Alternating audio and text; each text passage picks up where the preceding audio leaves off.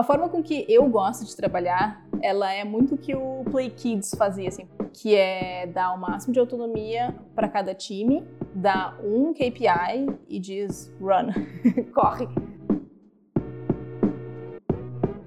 Fala pessoal, tudo bem por aí? Eu sou Guilherme Seabra e está começando mais um Produto pelo Mundo, podcast quinzenal que recebe brasileiros que estão desenvolvendo produtos digitais mundo afora. Lembrando da nossa parceria com a Terra, eles criaram o um código de desconto exclusivo para vocês, ouvintes do podcast, com 10% de desconto em qualquer curso. Entra no somostera.com, escolhe qual curso você quer fazer e no fim do formulário você coloca o código Produto pelo Mundo, tudo junto. A nossa convidada de hoje é Product Manager na Trustpilot, direto da Dinamarca. Formada em jornalismo, ela passou por empresas como UOL, ClickBus, PlayKids, iFood e, por último, na Roundpegs antes de chegar em Copenhagen, onde vive atualmente.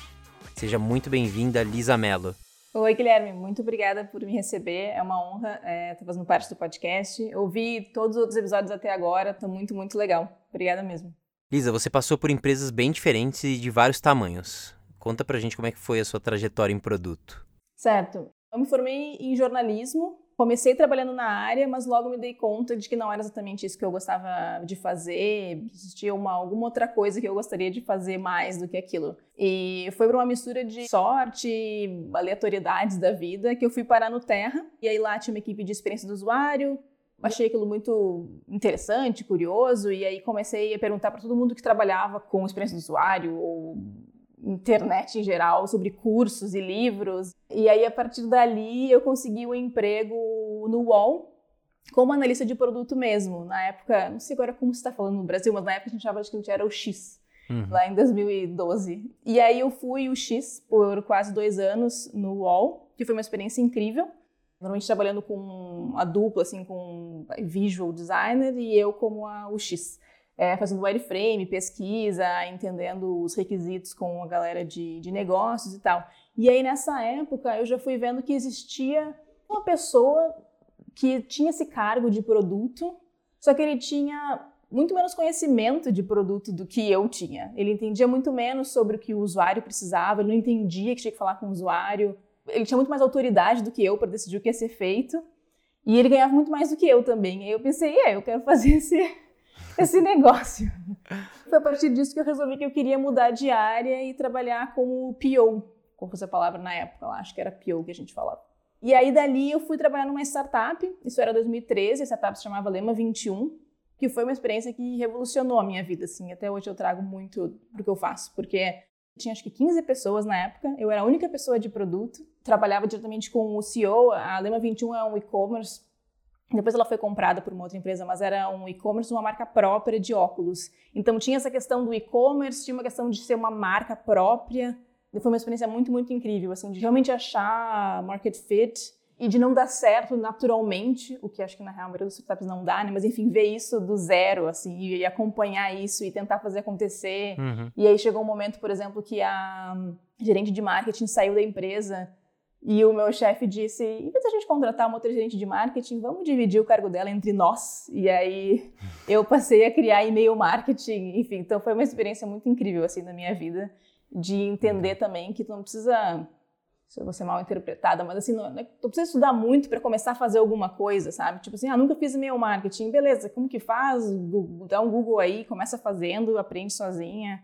Foi uma experiência muito revolucionária, assim, pra minha carreira, também de entender quanto tempo se, se leva para fazer alguma coisa. Então, por exemplo, no UOL, para que as pessoas entendessem o meu trabalho, para que elas respeitassem o meu trabalho, eu pensava, não, se a pessoa pediu um wireframe para amanhã, não, não, não, meu trabalho demora três dias para fazer um wireframe. E aí, quando vai para minha startup, o wireframe é aqui no papel, vamos lá, né, já faz aqui em cinco minutos, sabe? Era outra, outra lógica, assim. De lá, eu fui para ClickBus, onde eu trabalhei com o Catão do episódio passado. ClickBus é, é um site de venda de passagem de ônibus. É. E quando eu fui para lá, eu trabalhei com o produto B2B deles. Então, já tinha o market fit, mas eles estavam começando esse outro produto para empresas que precisavam comprar muitas passagens de ônibus em lote. É, que também foi uma experiência muito legal, era uma startup da Rocket, também era outro nível de tamanho, assim. Na Lima 21 a gente tinha grana da Mona X, então também tinha grana, mas era uma outra, já era um outro momento também, aquele bus já tinha encontrado ali o market fit, Nós éramos vários uh, PMs, então também foi uma experiência massa de trocar ideia com outras pessoas, de ter reunião entre pessoas de produto. E aí, depois da ClickBus, eu fui para o Play Kids. O Play Kids é um aplicativo para crianças com, com jogos, vídeos. Na época eu explicava como um Netflix para criança, porque na época o Netflix não tinha muito isso como um público-alvo, assim, não existia o YouTube Kids. E o Play Kids foi uma experiência muito incrível, porque eu acho que raramente no Brasil a gente tem a oportunidade de fazer um produto realmente global, sabe? Que às vezes tá, é Brasil ou tá, Argentina, e o Play Kids era realmente um, um produto que os maiores mercados que a gente atendia uhum. era Brasil, México, Estados Unidos e China. E a gente realmente criava um produto para quatro, para esses países e todos os outros que a gente também atendia, assim, era muito, muito incrível. A gente tinha milhões de usuários ativos mensais. Que legal. Eu sou um deles, tá? Meu mais velho ah, é? descobriu é? Play Kids esses dias. Massa. É, para mim foi, foi também um outro mundo, porque eu não convivia com criança nenhuma, então eu tive que descobrir o que era, sei lá, Pocoyo, é, tipo, ver desenho animado e entender um pouco esse público, como fazer teste de usuário com, com esse público, né? Não pode ir pra rua e achar usuário, não pode ficar abordando crianças uhum. de dois anos de idade na rua, enfim, coisas assim. foi bem, bem, bem massa. Um que era um produto totalmente mobile, então como fazer um aplicativo que até então eu não tinha dessa experiência ainda. Isso aí era lá por 2015. A gente também tinha uma relação muito boa com a App Store e a Play Store. Tinha inclusive um escritório nos Estados Unidos, no Vale do Silício. E aí foi no Play Kids, inclusive, que eu fui passar um tempo no Vale do Silício, lá nesse escritório. Eu passei uns três meses lá. Foi uma experiência muito, muito incrível de aproveitar muito o tempo que eu estava lá, de muito meetup, fiz uns cursos de extensão em Stanford. Enfim, foi uma experiência muito massa, assim, da, da minha vida. No Vale do Silício eu voltei com muita vontade de fazer um produto do zero, assim, do zero. Eu tinha já participado de startups de vários, vários tipos, vários tamanhos, mas eu não tinha ainda tido essa oportunidade de começar um negócio do zero. E aí eu, como a Móvel, a dona do Play Kids, ela também é investidora do iFood, eu consegui uma oportunidade para trabalhar lá, enfim, consegui um emprego para trabalhar lá no time de inovação do iFood, mas eu acabei passando um período bem pequeno lá, uh, porque a minha ideia do que era fazer produto zero não era exatamente o que eu, aquela equipe estava fazendo naquele momento, era mais uma, uma equipe de pesquisa, entender tendências de mercado, e eu queria uma coisa assim, bem MVP, lean, vamos começar fazendo, feio mesmo, depois a gente resolve, e não era exatamente essa pegada, assim.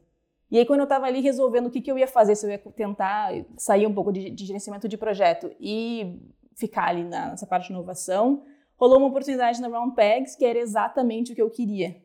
E a Round Pegs é uma empresa cujo CEO é o Pedro Donati. Conheço, conheço, trabalhei alguns anos com ele. Ah, é? Então, bom, não sei se eu preciso falar mais, mas eu, eu gosto muito do, do Donati, assim, nossa, foi uma experiência muito incrível trabalhar com ele. Uhum. A ideia do Donati era basicamente assim, trabalhar com empresas grandes, talvez não tivessem tão digitalizadas, ah, não tivessem tão nesse modelo de, de MVP, não tivessem o conhecimento para fazer uma, uma startup do zero, enfim, uma, uma inovação muito grande, e a gente entraria com o poder de trazer esse conhecimento para eles, montar isso com eles. Então a gente fazia um design sprint com tipo, os executivos, enfim, da empresa e pessoas que entendessem muito mais do, do hands-on, assim, do que fosse o produto. Uhum. E a gente criava o startup para eles, fazia toda a parte do market fit e quando tivesse isso redondo, a gente entregava, né, entregaria para essa empresa de volta e eles continuariam rodando. Quando eles me contrataram é porque eles tinham conseguido um cliente para fazer isso, que era a DASA, que a gente raramente ouve falar, mas é uma empresa gigantesca no Brasil. Ele é dona de muitos laboratórios, de, de fazer exames laboratoriais. E aí eles tinham conseguido fazer, vender para essa empresa um, um produto que seria um aplicativo, que era o Sara, que tu poderia tirar uma foto da tua carteirinha de convênio e o app Sara te diria onde tu poderia fazer os seus exames, quais exames, qual era o preparo, te dizendo o dia Sabe quando chega no laboratório e tu tem que dar um monte de documento e tem que ficar lá esperando para a pessoa conferir tudo, aí de repente tu não fez o preparo correto, enfim, tudo isso. Uhum. E na Sara, tu já receberia tudo isso pelo próprio aplicativo. Quando tu chegasse lá para fazer o exame, toda essa parte já estaria pronta, porque como a gente já teria a foto da tua carteirinha, no mesmo dia já daria para fazer o processo. Enfim, era uma experiência muito, muito incrível, assim, de, de produto e juntava várias coisas que eu queria testar, que era fazer do zero um produto, já começar com todo um lado operacional que já existia, né? Então já existiam os, os, os laboratórios, né? Uhum. Mas eu tinha que conectá-los. Enfim, foi uma experiência muito, muito incrível. Eu fiquei lá um ano nesse projeto. E aí, depois disso, foi um período louco da minha vida. Em 2017, eu descobri que eu tinha direito à cidadania italiana e eu já tinha. Já sabia que eu queria morar fora. E aí, nesse meio do caminho, eu decidi terminar um relacionamento longo que eu tinha, tirar um ano sabático e viajar por oito meses. Uhum. Depois eu morei na Itália por alguns meses trabalhando remoto de novo para Round Pegs. Depois morei na Alemanha remoto para Round Pegs até vir morar na Dinamarca. e hoje está na Trustpilot. É. Trustpilot é uma plataforma de reviews, mas ao contrário de Yelp ou TripAdvisor, não é tão focado, em, por exemplo, em hotel, em restaurante, é mais focado em negócios online e serviços. Então, por exemplo, seguro, provedor de internet. Normalmente, quando eu explico para os meus amigos, para minha família, eu digo que é um reclame aqui que também tem elogio. Eu acho que é mais ou menos essa ideia. Assim, no Brasil, a gente usaria o reclame aqui, sabe? Para deixar um review, entre aspas, para alguém. Isso aqui é uma reclamação, né? No caso, a Trustpilot, deixa uma reclamação ou tu deixa um review negativo ou um review positivo. E é uma empresa bem grande, tanto na Europa, em especial na Europa, principalmente Reino Unido é o nosso maior mercado, Reino Unido e Dinamarca, mas também França, Itália, Alemanha, Bélgica, enfim, vários, Holanda. E Estados Unidos também. A gente entrou nos Estados Unidos não fazem muitos anos, mas a gente tem uma presença bem interessante lá. Assim, acho que são momentos de mercado diferentes, mas também tem um público bem, bem interessante no, nos Estados Unidos. Eu sei que você planejou muito bem, porque era um desejo antigo se mudar do Brasil. Como é que você acabou indo parar na, na Dinamarca? Então, é... eu estava ouvindo o podcast com o Catão, ele fala, nossa, nunca pensei em ir para fora. E eu ouvi e comecei a rir, porque eu pensei, nossa, exatamente o meu oposto, assim. Eu sempre pensei em ir para fora. Quando eu tinha uns 11 anos, a minha mãe foi morar na Inglaterra por um, uma bolsa de estudos que ela recebeu do trabalho. E eu passei um mês com ela, assim, numa cidadezinha do interior da Inglaterra, numa cidade bem universitária e tal. E aí ver, ela morava com umas chinesas. E eu, tipo, eu tinha uma, uma menina de 11 anos de Porto Alegre, acho que eu nunca nem tinha visto uma pessoa oriental na minha vida. E aí ver as pessoas, tipo, falando em chinês entre elas, eu pensava, meu Deus, que coisa incrível. e ela tinha uma amiga da Nicarágua, e, nossa, pra mim, assim, foi muito, abriu muito a minha mente, e eu pensei, nossa, eu quero morar num lugar onde as pessoas falem muitas línguas e que, enfim, isso me, me abriu muito a cabeça, assim, tanto para querer morar fora, como para também querer ser uma mulher independente, ambiciosa, enfim, que fosse atrás das coisas que eu quisesse, como a minha mãe fez e morou lá esse tempo. E aí, toda a minha carreira, ela sempre foi, eu sempre fui focada em morar fora. E aí, em 2016, eu vim de férias para Europa e quis ir para algumas cidades que eu achei que poderiam fazer sentido profissionalmente, né? Enfim, ser algum, eram polos de tecnologia e eu queria conhecer e ver qual era. Como eu estava de férias, eu pensei, bom, começo para Estocolmo e aí até chegar em Amsterdã, ah, Dinamarca tá ali no meio, né? Bom, certamente não quero trabalhar na Dinamarca, mas vou lá só para é. né, de férias, enfim, por que não? E aí o que aconteceu foi que foi a cidade que eu mais amei das três. Quando eu voltei, eu pensei, poxa, é a Dinamarca, eu quero morar lá. Mas a Dinamarca é um lugar que não é um polo de tecnologia, assim, tem vagas aqui, mas não tem muitas. E como eu não tinha passaporte europeu nem nada, eu pensei, poxa, me fudi né? Como é que eu vou conseguir essa vaga? Fiquei pensando assim, tipo, poxa, agora vou ter que procurar, mas vai demorar muito mais tempo. E aí, a casa do destino, assim, uma semana depois que eu voltei, uma amiga me contou, assim, muito do nada, que ela estava entrando na justiça na Itália porque ela tinha origem italiana, mas o caso dela, a lei para ganhar cidadania não se aplicava. E era exatamente o meu caso. Eu sempre soube que eu tinha origem italiana, mas sabia que eu não tinha direito. E ela me falou: não, na real dá, só tu tem que entrar com um processo na justiça, não sei o quê. E eu, meu Deus! aí eu não dormi aquela noite, juntei todos os documentos. E aí, dois anos, dois anos e meio depois desse dia, eu estava com meu passaporte na mão da cidadania italiana. E aí, quando isso finalmente aconteceu, eu comecei a procurar emprego na Dinamarca. Nos últimos episódios, a gente falou da importância de um bom processo seletivo para a gente conseguir construir empresas que sejam de fato boas em produto. Como é que é o processo seletivo da Trustpilot? Como é que foram essas etapas? Na Trustpilot eu tive três etapas. Então, a primeira foi uma entrevista. Primeiro que eu achei eles no LinkedIn, mandei meu currículo tal, e aí eu recebi um e-mail do RH marcando uma entrevista comigo. Então, fiz essa entrevista, que eu acho que foi mais para. Assim, minha, minha visão do que foi a entrevista. Eu acho que foi mais para ver nível de inglês, uh, pretensão salarial, entender um pouco o momento profissional. Acho que mais ou menos como seria no Brasil mesmo. Uma outra coisa que eu notei também, que tem uma diferença grande cultural entre o Brasil, pelo menos São Paulo. Em São Paulo, acho que tem tanta vaga que tu não precisa procurar, não precisa entender muito sobre uma empresa na hora de procurar o, de mandar currículo, enfim, né? Tu tá, entra no site, dá uma olhada, ah, a empresa faz isso aqui, tá, beleza.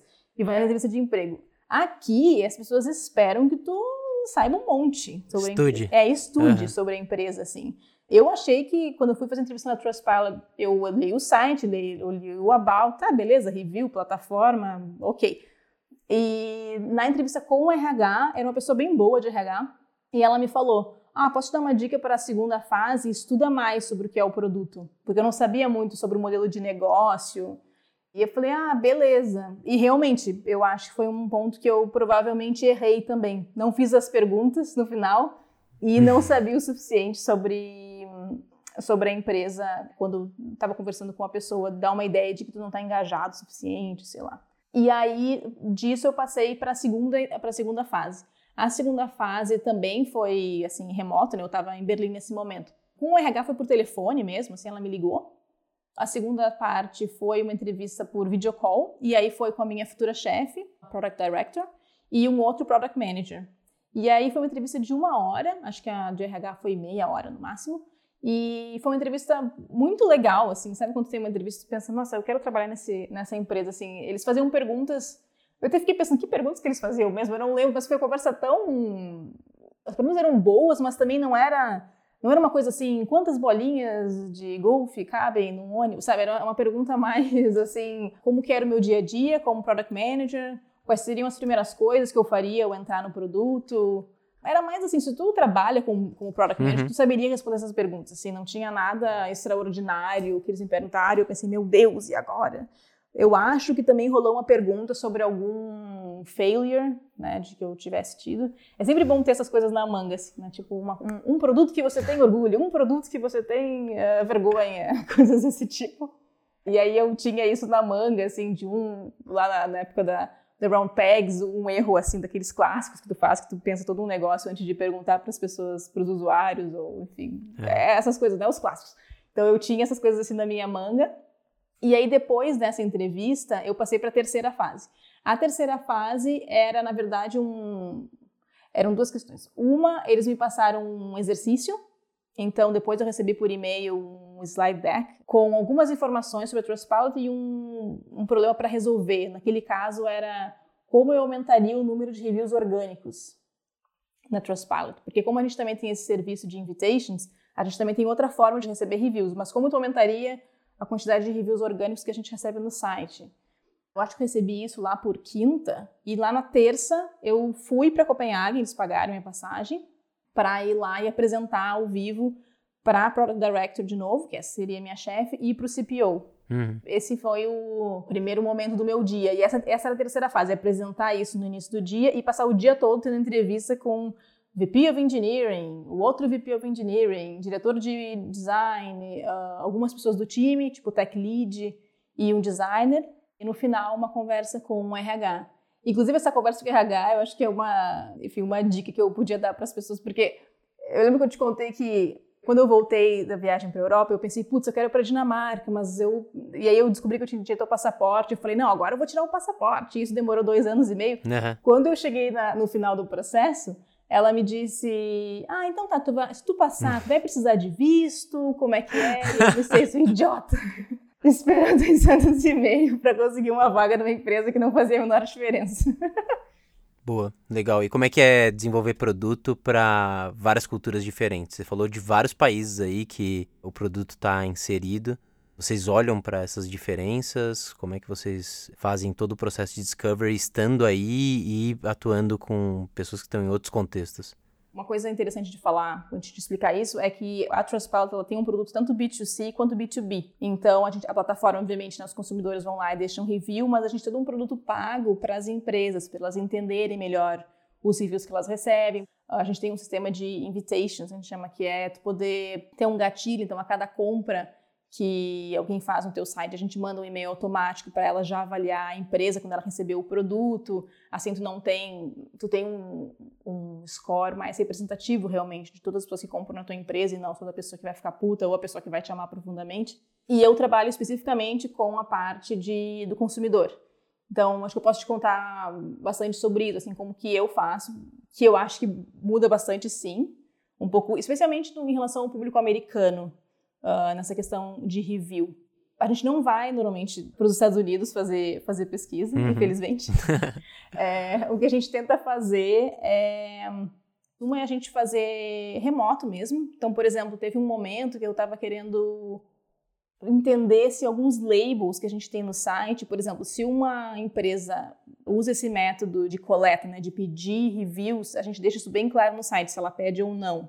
E a gente queria que esse label fosse spot on, né? Tipo, fosse muito claro, que as pessoas entendem exatamente o que aquilo significa para o score, enfim, era um, era um assunto bem sensível, assim, que a gente precisava deixar muito claro. Então, não rolava testar isso na Dinamarca, né? Porque na Dinamarca, por mais que todo mundo fale uh, inglês aqui, não é o, a língua nativa. A gente realmente precisava testar isso uhum. com o público americano ou o público inglês. Então, o que a gente fez foi fazer remoto. Então a gente colocou um survey no site, a gente usa o Hotjar para isso, que é super fácil. Uhum. E aí a gente Sim. oferece algum incentivo para que a pessoa uh, se preste a passar um tempo com a gente. E aí ela respondia algumas perguntas, ela topava fazer uma entrevista, que seria no dia tal e tal, e deixava um e-mail e um telefone.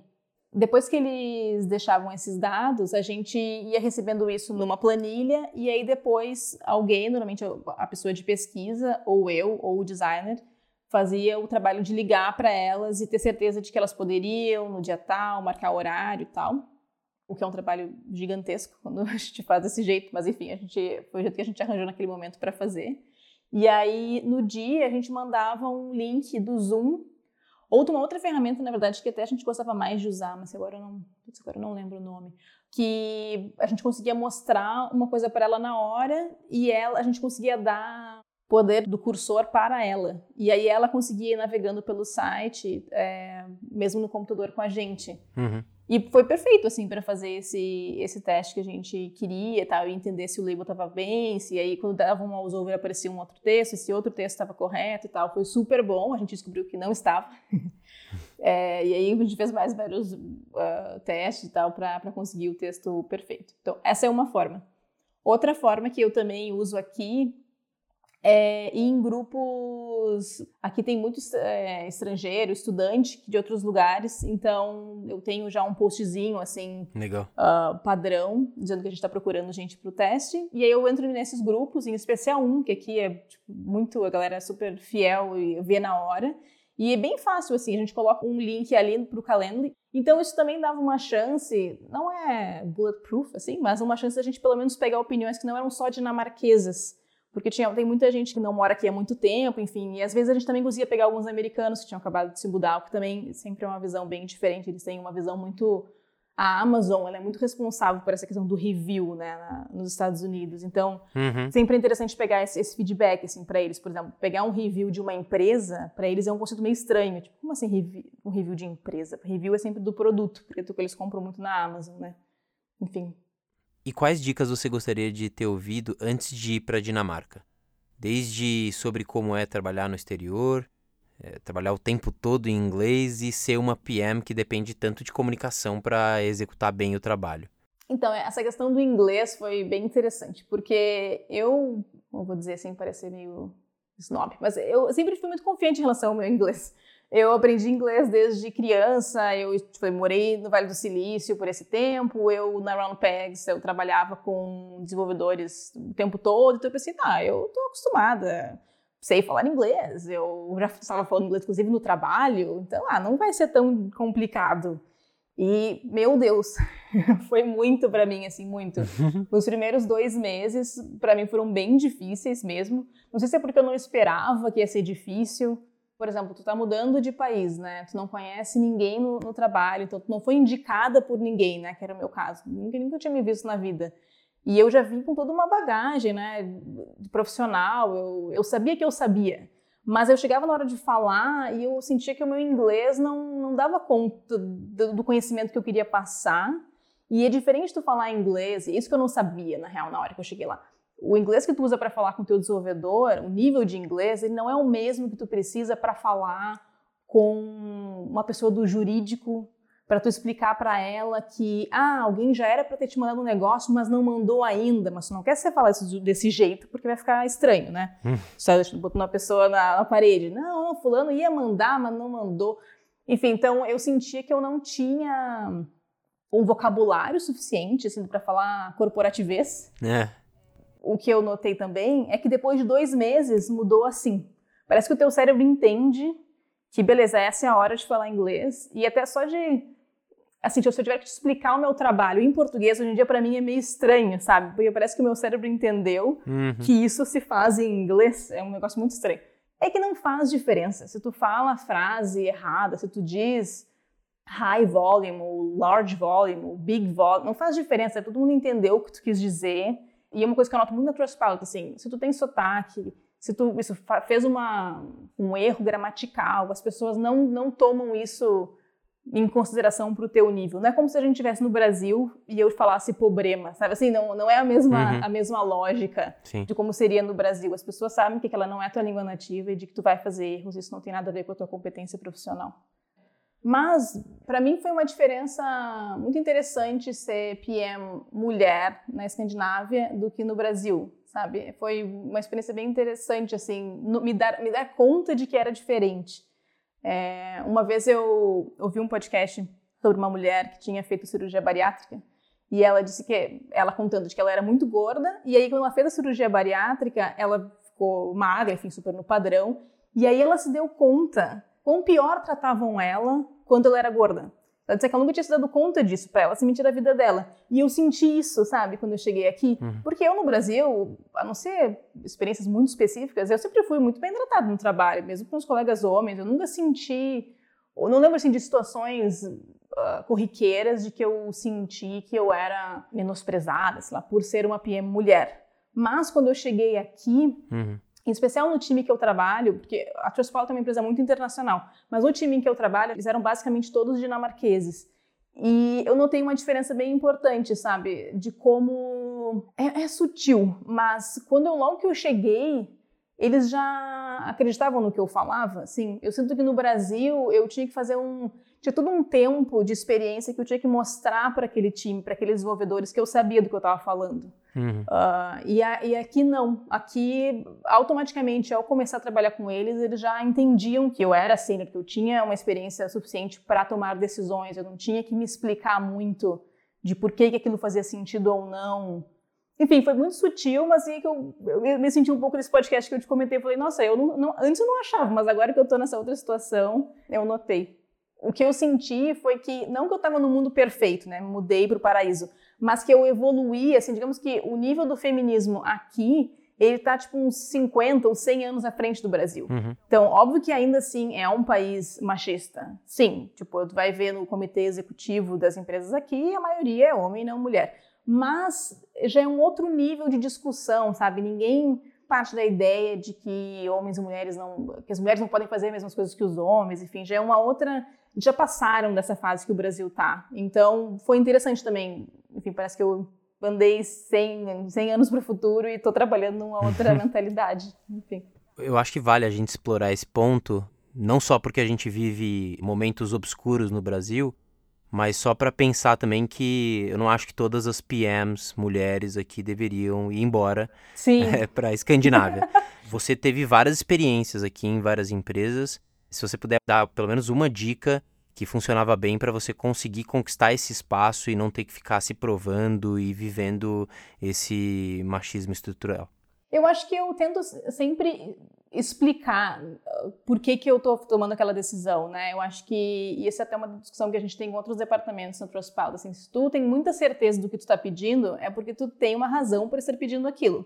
Então, eu normalmente tento explicar para as pessoas de por que que tal coisa faz sentido ou não, né? Sempre antes de pedir alguma coisa, pensar por que, que eu estou pedindo. Se a pessoa me pergunta o porquê, ou eu já digo por que, que eu estou fazendo aquele, aquele pedido para ela. Acho que, é, acho que esse é a principal dica que eu poderia dar. Boa.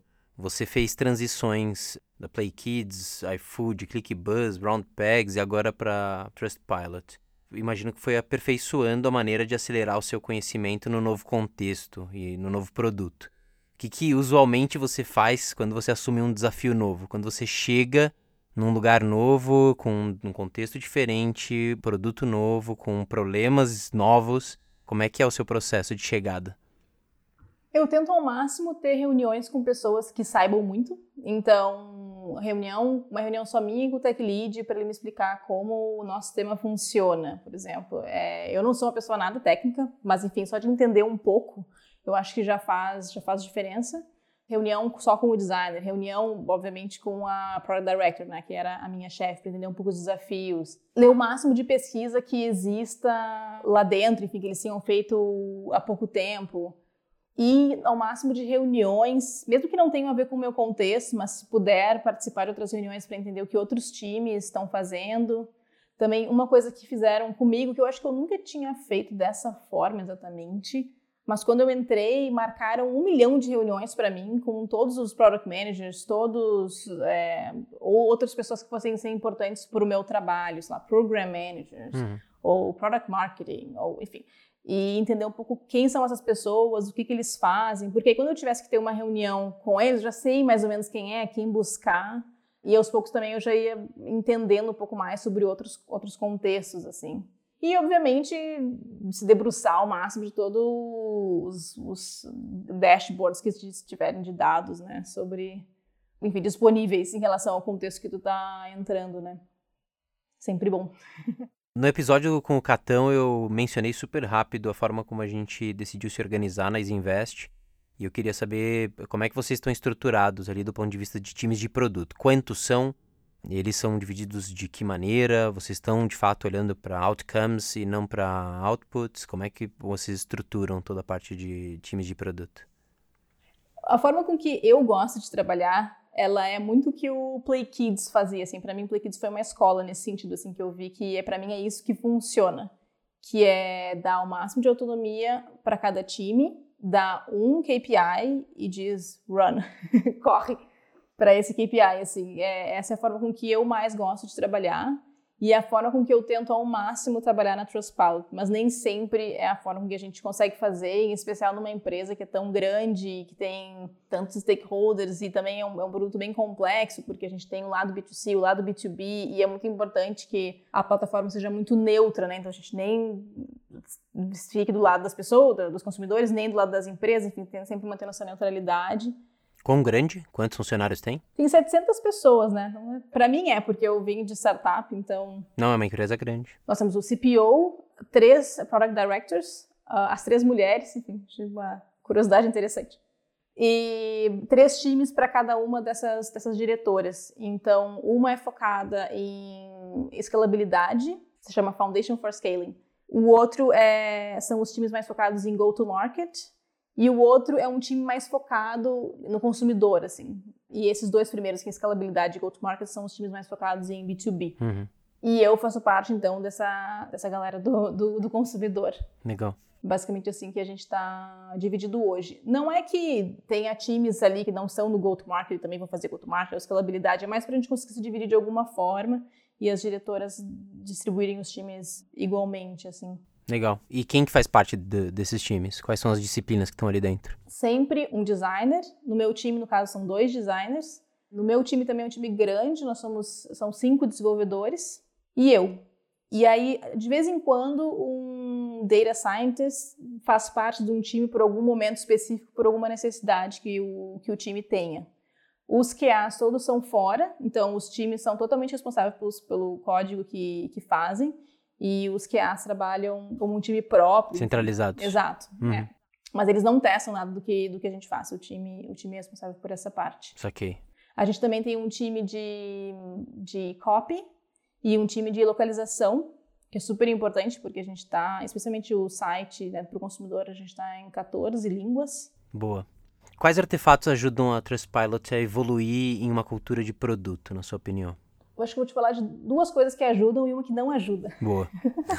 um que ajuda é um documento que a gente tem lá chamado Discovery Doc, é, que eu acho que foi criado lá dentro. até dei uma pesquisada para ver se eu não estou falando coisa errada, mas eu acho que foi criado lá, mas nada inovador, só a forma com que a gente guarda a informação, eu acho. Que é basicamente um, vamos dizer, um índice de outros documentos que tu possa ter, e a ideia é que toda vez que tu quiser saber sobre um projeto, alguma coisa que um time está fazendo, que já fez há um tempo atrás, tu consegue tipo, ir atrás desse Discovery Doc e vai estar tá tudo lá, sabe? Então, é basicamente um documento que tem que time que fez, quem foram outros times ou stakeholders que fizeram parte desse projeto.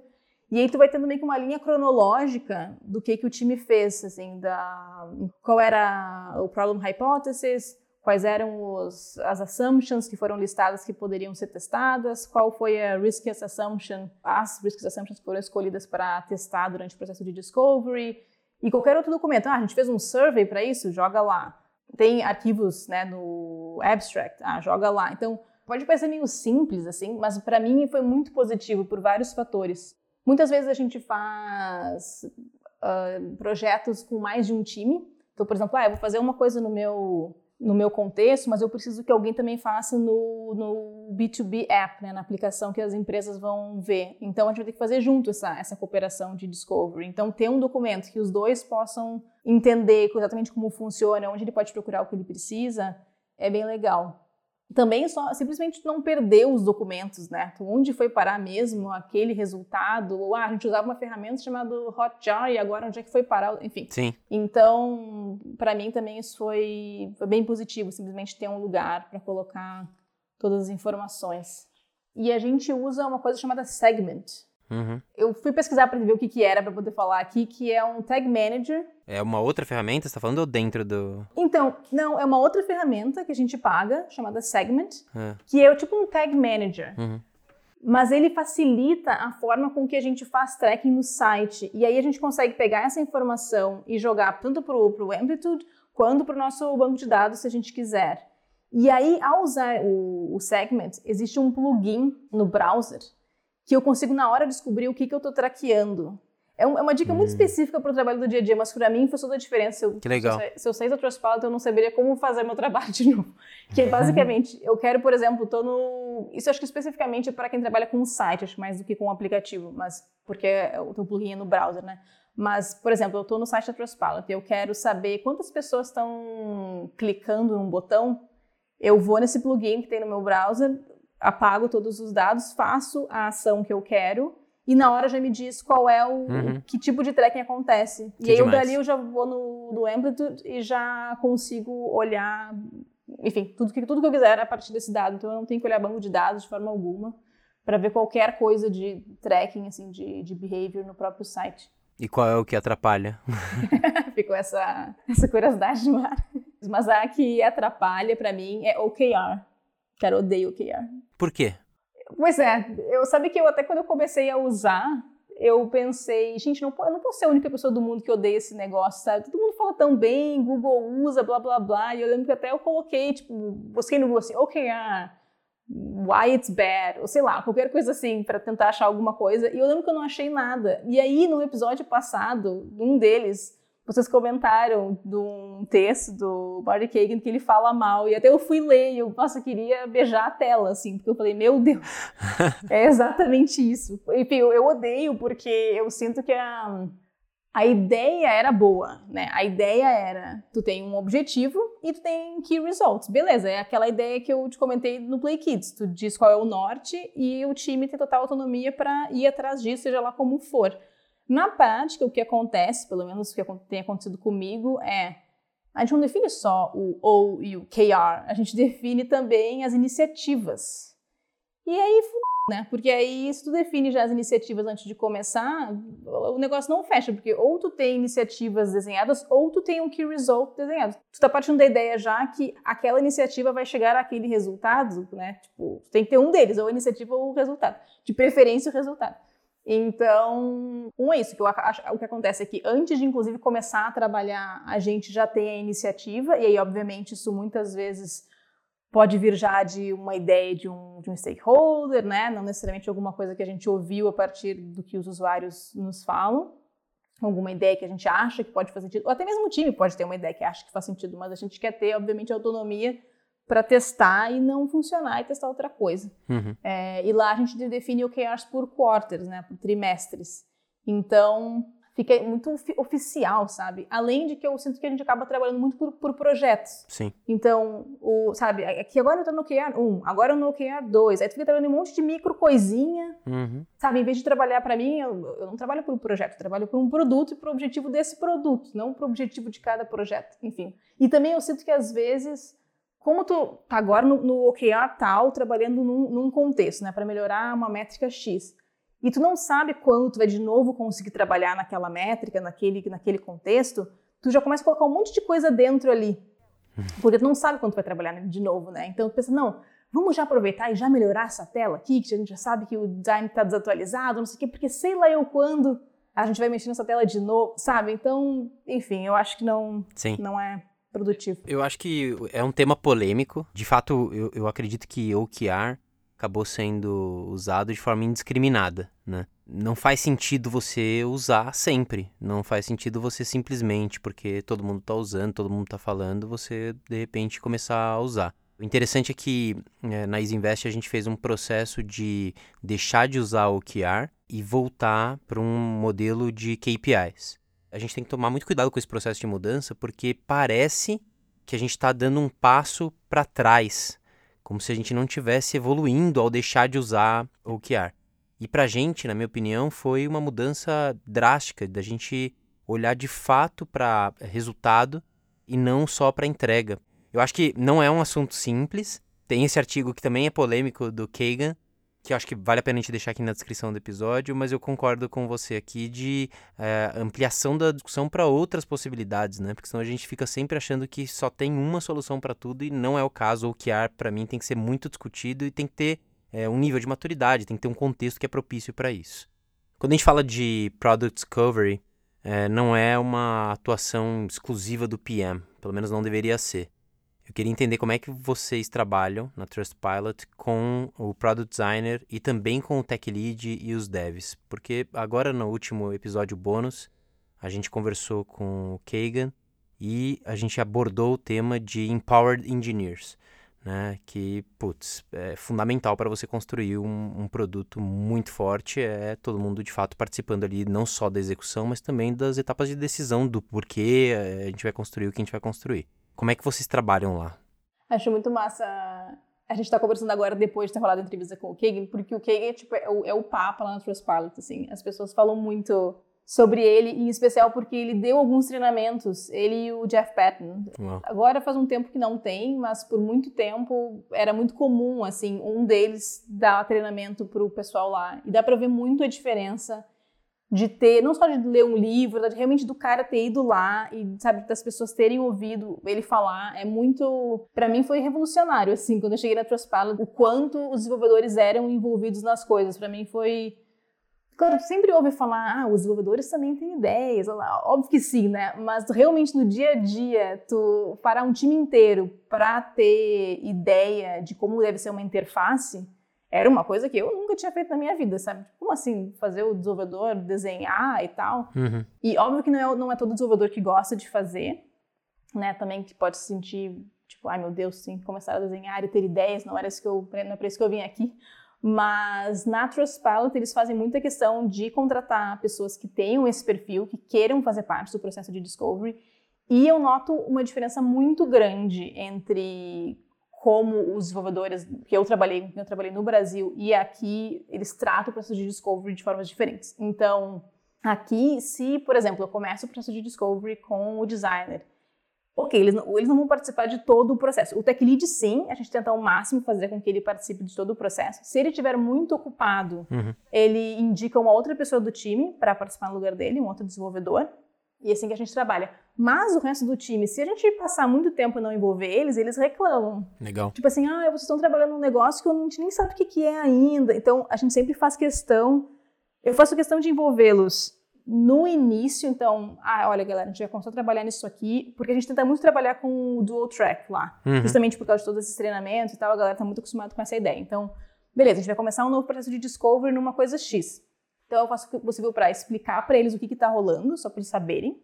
E depois eu envolvo eles em dois momentos, especialmente, assim, eu faço questão de fazer. Um é quando a gente está listando as questions and assumptions. Então, falar do documento do Discovery Doc, tem esse momento que a gente lista e tal, quais vão ser as, as questions and assumptions. Eu tenho usado um método, não sei se dá para chamar de método, mas enfim, é chamado Six Thinking Hats. É, é um, um método de geração de ideias. Então, a ideia é que tu colocar esse chapéu, então, por exemplo, existem chapéu, o chapéu preto, o chapéu amarelo, e aí a forma que é o, o método em si faz um jeito que não é o que eu faço. O método é que cada um escolha um chapéu e tente ser essa persona. Então, uhum. eu vou ser o pessimista, eu vou ser o otimista. Mas com o meu time, eu acho como eles estão muito, eles estão muito afiados em processo de discovery, uhum. eles normalmente vão pelo, pelo pessimista, tipo, o que, que pode dar errado, né? O que, que qual é a riskiest assumption? Mas como a ideia é ter o máximo de ideias possível, eu também não quero só a ideia pessimista, eu quero todas as ideias. Claro. Então a gente uhum. tenta fazer uma rodada com cada um dos chapéus. Então, ah, o que que o que, que, pode dar certo? O que, que pode ser coisa, as coisas incríveis que podem acontecer com esse projeto? Aí a gente, todo mundo tem lá cinco minutos para listar. Depois, o que, que são as coisas horríveis que podem acontecer? Quais são os dados que a gente precisa e a gente não tem? Normalmente eu faço esses três, esses três chapéus. São seis, normalmente eu lido com esses três. E a gente já fez remoto também agora com a quarentena e deu super certo. Boa. Então, eles, esse é o momento que eu, a gente tenta uh, engajar todos, a gente para o time inteiro para fazer. E aí depois a gente continua esse processo só com o tech lead e com o designer. Então, a gente vai listar, a gente vai votar nas riskiest assumptions só nós três. Uhum. Porque também dá para parar o time inteiro para fazer né, tudo o tempo todo. E a segunda coisa é quando a gente tem que ter ideias mesmo, tipo, como que vai ser essa funcionalidade, por exemplo. E aí a gente normalmente faz crazy eights e a gente também faz com o time todo. Então todo mundo tem que desenhar, todo mundo vai ter ideia, todo mundo vai apresentar. E muitas vezes a ideia vem dos desenvolvedores mesmo, assim, é realmente incrível. Ano passado Legal. a gente estava melhorando o processo de sign up então, eu te falei da, dos reviews orgânicos, né? Por que, que tinha aquele, aquela, aquele desafio lá? Porque era o que eles realmente estavam querendo fazer. E normalmente é isso no Trustpilot, eles te dão um desafio real que tu enfrentaria se tu entrasse naquele time. Uhum. E eles estavam melhorando o funil de conversão para a pessoa que está deixando um review. E a melhor ideia que aumentou a nossa conversão, eu acho que em pelo menos 20%, foi uma ideia que veio de um desenvolvedor. Muito bom. A gente já está caminhando quase para o fim do, do nosso episódio e a gente sempre pergunta sobre alguma recomendação de algum artigo ou algum livro que você tenha lido recentemente e que valeu bastante a pena. É... Beleza, eu tenho, eu tenho três coisas que eu queria indicar. Uma é um playbook, né, uma apostila da Amplitude que tem online de graça. Foi uma coisa que esse ano eu estou trabalhando muito com retenção e eles têm esse, esse playbook muito massa, se chama Mastering Retention, The Product Analytics Playbook. A gente vai botar o link aqui para todo mundo. Legal. A segunda coisa foi que eu te comentei antes contigo que eu assinei o LinkedIn e que eu achei que o produto ensino era legal, mas o LinkedIn Learning era legal. Vou te dizer que quando eu comecei a fazer as entrevistas, eu no início não estava passando, né? Quando eu comecei a procurar emprego na Dinamarca. E aí eu pensei, poxa, eu acho que eu estou fazendo alguma coisa errada de processo de entrevista mesmo. Como eu tinha pagado já o tal do LinkedIn, eu ah, vou ver o que tem no tal do LinkedIn Learning esse. E aí tinha um curso que era tipo assim, você quer começar a ser Product Manager? Eu pensei, ah, deve ter algum negócio de entrevista aqui, né? Esse negócio é gringo, vamos ver. E aí o cara deu, tipo, uma dica que para mim já valeu ter pago o LinkedIn Learning, que eu posso dar aqui também, mas anyway, eu acho que vale a pena olhar o, o material. Mas a dica que eu, que eu achei que foi útil é que, assim, no Brasil, quando chega no final de uma entrevista e a pessoa te diz: Ah, tem alguma pergunta, alguma coisa que queira saber? Eu estava acostumada a dizer: Não, não, nada, obrigada e tal. Então tá. Aqui, eles esperam que tu faça uma pergunta e eles esperam que seja a melhor pergunta que tu já fez em toda a tua vida. tipo assim, a pergunta, ela vai te dar uma dica do, do que que, sabe, se tu é uma pessoa esperta e tal, tipo assim, que, que, pergunta boa essa pessoa vai fazer. E eu estava conversando com uma amiga minha italiana, que é product manager, sobre isso esses dias, que eu falei, nossa, para mim foi uma diferença cultural isso. E ela disse, nossa, eu quando entrevisto gente, eu anoto qual foi a pergunta que ela fez no final. Então fica aí a dica, se vai fazer entrevista para fora, pense bem nas perguntas. E eu, inclusive, no final, tô tão nervoso em entrevista, eu nem prestava muita atenção na resposta. O meu importante era fazer a, a tal da pergunta. Se alguém quiser, estiver procurando emprego fora, eu acho que vale a pena dar uma olhada nesses nesses cursos sobre como começar a ser product manager, porque pelo menos eles têm algumas dicas de entrevista, né? E num ponto de vista gringo. Sim, que não são nosso nosso contexto. Faz todo sentido. Exato. Legal. E a terceira coisa era que eu sei que já foi citado, mas eu para mim está sendo bem positivo, inclusive para fight back, uh, lutar contra o tal do maldito OKR que é a Opportunity Tree da Teresa Torres. Uhum. Inclusive agora, essa semana, semana passada, saiu, não sei se tu viu, o Spotify lançou uma coisa super parecida e até rolou uma rolou uma polêmica no Twitter da Teresa falando que, que eles estavam usando um negócio que era dela e tal. Enfim, mas vale procurar. É, se chama Thoughtful Execution Framework. É bem legal, eles fizeram um material bem massa. É muito parecido realmente com o que a Tris estava fazendo, mas aí rolou essa discussão e eles viram que, na verdade, eles criaram basicamente ao mesmo tempo, assim, porque faz sentido. A ideia de que tu pensa primeiro no objetivo, depois na hipótese, no problema e depois né, em possíveis soluções, tu vai mapeando isso como um, é uma, uma árvore mesmo, né? Legal. Uh, de soluções.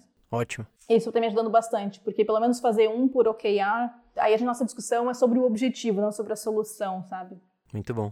Obrigado, Lisa. É, eu gostei muito de conhecer sua trajetória e aprender com as dicas e experiências que você compartilhou. Obrigada, Guilherme. Foi super, super divertido ter essa conversa. Espero que, que o pessoal curta também. Muito bem. A gente vai ficando por aqui com mais um episódio de Produto pelo Mundo. Se você ainda não ouviu, aproveita para dar play no episódio bônus que a gente gravou com o Marty Kagan. Esse podcast foi uma produção da Memônica, com edição de Pedro Moleiro. Eu sou Guilherme Seabra e a gente se encontra no próximo episódio. Até!